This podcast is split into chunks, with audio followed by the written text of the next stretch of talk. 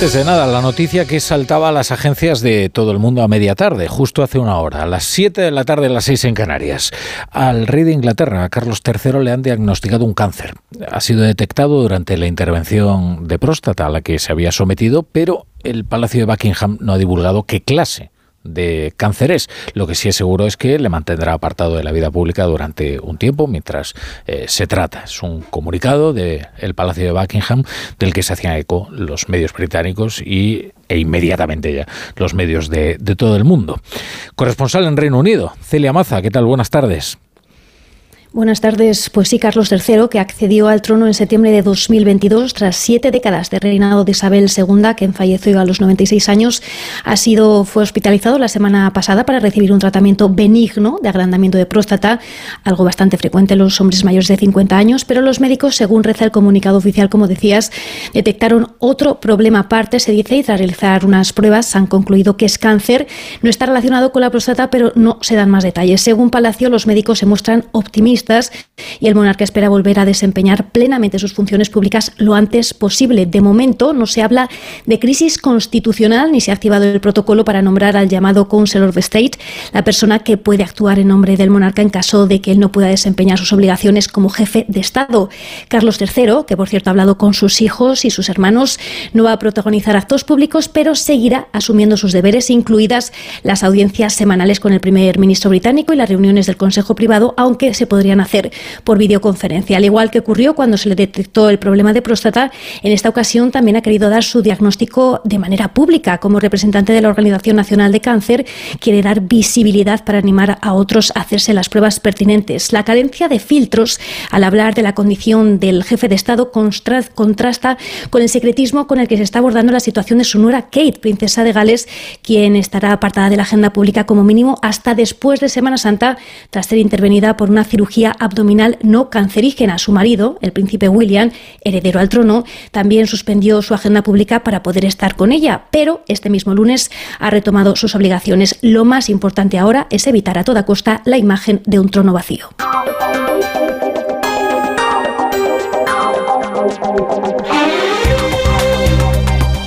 Bienvenidos a la Brújula. Si se incorporan a esta hora la sintonía de Onda Cero, hay otra noticia de última hora, esta esperada, el Consejo General del Poder Judicial eh, ha celebrado un pleno eh, extraordinario en el que ha aprobado una declaración institucional, esto sí que es lo noticioso, por unanimidad, por unanimidad.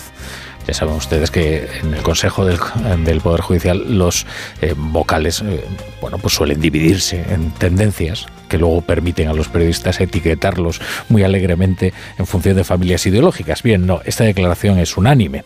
Dicen que rechazan con toda firmeza determinadas manifestaciones y comportamientos de miembros del poder legislativo. En realidad es una queja enérgica por los insultos a jueces eh, muy eh, por su nombre y apellidos desde la tribuna del Congreso por parte de algunos de los socios de este gobierno, jueces que están instruyendo casos relativos con el Prusés y a los que directamente acusan de prevaricadores.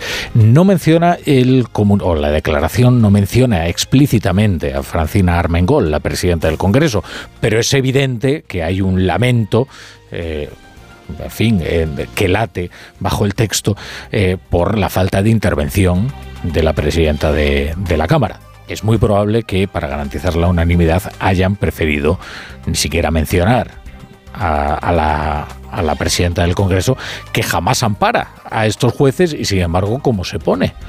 Cuando el, insultado o el criticado es eh, pues alguno de los miembros, por ejemplo, de este gobierno, demostrando pues una parcialidad que es impropia de alguien que es una autoridad del Estado. Y que si bien pertenece a un partido, debe amparar eh, en función del reglamento a todos los legisladores y también a todos los poderes del Estado eh, si son insultados desde la Cámara.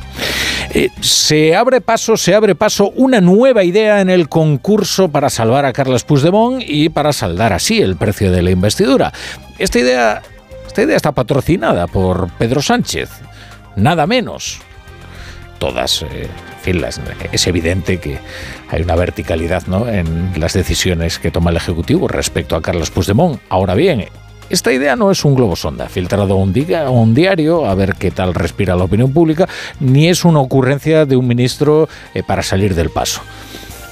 Después de haber explorado la posibilidad de una redefinición del terrorismo, ahora lo que se pretende a expensa siempre de que Puigdemont lo acepte, es una reforma de la ley de enjuiciamiento criminal para acortar los plazos de instrucción y así no tener que estar legislando en función de cada paso que dan los jueces, que es lo que ahora mismo está haciendo la mayoría parlamentaria para tratar de evitar a Carles eh, Puigdemont que cumpla su pena. Lo ha confirmado Pedro Sánchez en una entrevista muy interesante en La Sexta, con Antonio García Ferreras en El Rojo Vivo. Una entrevista que se resume en que pase lo que pase, Sánchez tiene la determinación de que la ley de la amnistía salga aprobada. Al final la idea es muy sencilla, ¿eh? y es el espíritu del mandato de Sánchez. Esto no consiste en gobernar para transformar el país, sino en transformar el país para poder gobernarlo. Yo creo que hay un elemento también que hemos visto durante estas últimas semanas de instrucciones que se prolongan y que incluso los propios fiscales eh, pues han puesto en cuestión.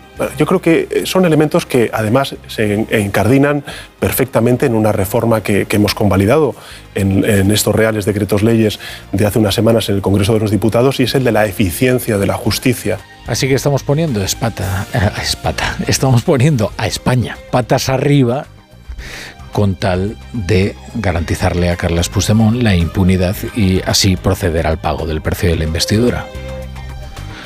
Porque una vez más, lo que Sánchez piense sobre la reforma en cuestión da igual. Lo fundamental no es lo que piense, sino lo que necesita.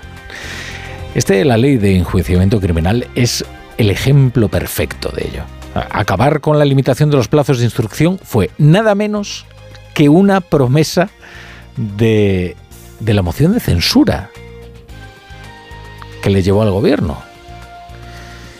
¿Por qué? Decía Sánchez que era una forma berlusconiana de proteger a los eh, corruptos de la persecución de la justicia. Les anuncio, señorías, la intención del Gobierno de promover la reforma del artículo 324 de la Ley de Enjuiciamiento Criminal, que establecía un plazo máximo de instrucción especialmente nocivo en la tramitación de causas complejas vinculadas con la corrupción. La necesidad de una justicia ágil no puede servir nunca como excusa para la precipitación en la instrucción de determinadas causas, y mucho menos como antesala para la impunidad. Antesala para la impunidad. Fíjese lo claro que se expresa Pedro Sánchez. Es difícil encontrar una, una expresión tan, tan clara de oposición, una explicación tan, tan didáctica de por qué no hay que acortar los plazos de instrucción de la justicia. Nadie se hace la oposición como el Sánchez del pasado al Sánchez del presente. Esto era lo que Sánchez necesitaba decir en 2018, cuando llegó al poder mediante una moción de censura que, según su lógica actual, bien se podría calificar de lofer. Pero ahora Sánchez necesita urdir una forma berlusconiana para proteger a sus corruptos de la persecución de la justicia. Así que adelante con la reforma de la ley de enjuiciamiento criminal adelante si es que le place a Carlos Puigdemont, porque ahora veremos si a Puigdemont le satisface esta solución creativa, que es quien tiene la última palabra, sobre cómo se deben, cómo se deben instruir a partir de ahora los casos en España. Es tal el esfuerzo creativo que se está poniendo en librar a Carlos Puigdemont de sus problemas con la justicia que cualquiera diría que este es el problema de España, el único problema que tiene España. No, este es el problema germinal de Sánchez, porque si no lo soluciona no hay legislatura. Luego España tiene otros problemas. Aunque Sánchez pretende crearle otros, del todo ficticios, a los españoles, como este de la canción de Eurovisión, que también estuvo presente, por ejemplo, en, esta entrevista con Antonio García Ferreras.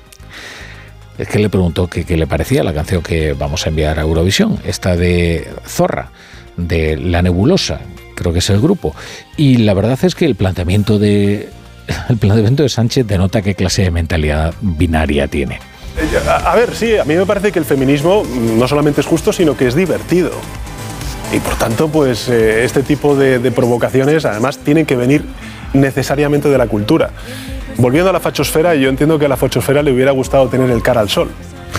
Bueno, respecto a esto del feminismo, ¿no? Ni que el feminismo fuera único, unívoco, un monolito. Bueno, pues hay feministas que se están expresando ahora mismo en contra de la canción, otras a favor, bueno, como es legítimo, ¿no? Es que, vamos a ver, Así que esto es o fachosfera o zorra, no hay matiz. Quiero decir, pongamos por caso, ¿eh? No te puede dar igual la canción de Eurovisión. O es más, creer que es una canción pues bastante floja en el sentido de que es lo menos original o novedoso que hay, porque es meter tres cuartos de las Bulpes y un cuarto de Rigoberta Bandini en la Turmix y ponerle una puesta en escena bastante precaria y mandarla a Eurovisión. Pero vamos, que sin ninguna otra consideración moral al respecto, sencillamente porque no es demasiado virtuosa la canción, desde el punto de vista musical, desde el punto de oído musical. Oye, te puede desagradar, ¿eh? Pero es que yo creo que nunca había habido un presidente que de forma tan deliberada insultara constantemente a una parte de sus gobernados o pretendiera enfrentarlos en un combate binario de facciones de un maniqueísmo feroz. O sea, o zorra o facha. O sea, o enviamos zorra o enviamos el cara al sol. No hay otra opción, ¿eh? O zorra o el sol. Que yo creo que habría que remontarse precisamente a los que decían lo del anti-España para encontrar una mentalidad binaria semejante. Pero bueno, bueno, desgraciadamente España tiene otros problemas. ¿Qué le vamos a hacer?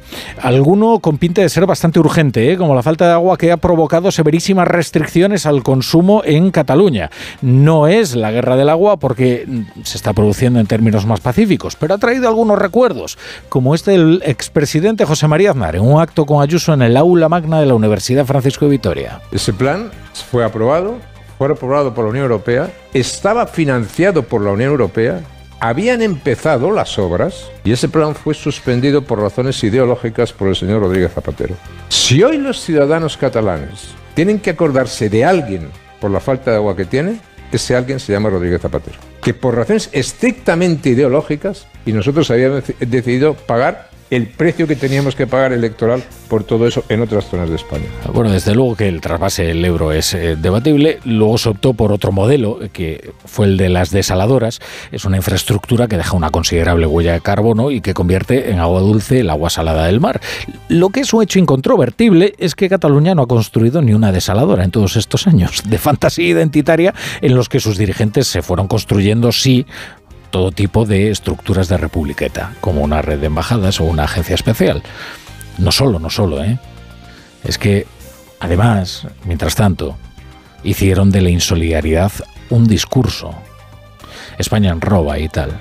O sea que en lugar de la necesaria pedagogía sobre lo necesarios que son los afectos entre los ciudadanos, pues se cultivó como nunca el narcisismo de la diferencia. Y eso siempre tiene consecuencias. Se agradece que ahora que tantos españoles en Cataluña necesitan de la ayuda de sus vecinos no se corresponda con semejantes discursos. ¿eh?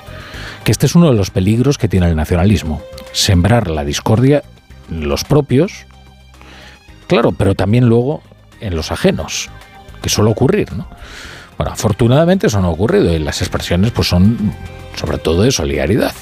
El gobierno ya ha notificado al presidente valenciano, Carlos Mazón, que es probable que envíen barcos para llevar agua de las desaladoras valencianas a Cataluña para paliar en lo posible la situación crítica que están atravesando sus ciudadanos. Afortunadamente, la respuesta de Mazón ha sido más solidaria que la, de, que, la que la Generalitat eh, de Cataluña transmitió cuando quien necesitaba agua urgente eran sus vecinos del sur. Ahora que es inevitable que resuciten las viejas cuitas regionales, que no entienden de ideología, que es que es lo que tiene el agua, que en su liquidez pasa por encima de siglas y de ideologías. Por ejemplo, el agua del trasvase Tajo Segura, que enfrenta a valencianos, a, murcianos también, a castellano-manchegos. Escuchen ustedes al presidente de la Generalitat Valenciana, Carlos Mazón, y al presidente de Castilla-La Mancha, Emiliano García Paje. Esto es un asunto de solidaridad entre cuencas, entre comunidades, eh, y no le vamos a negar el agua a quien en su día sí que nos la negó. Me quedo con la teoría de la solidaridad hídrica del Levante.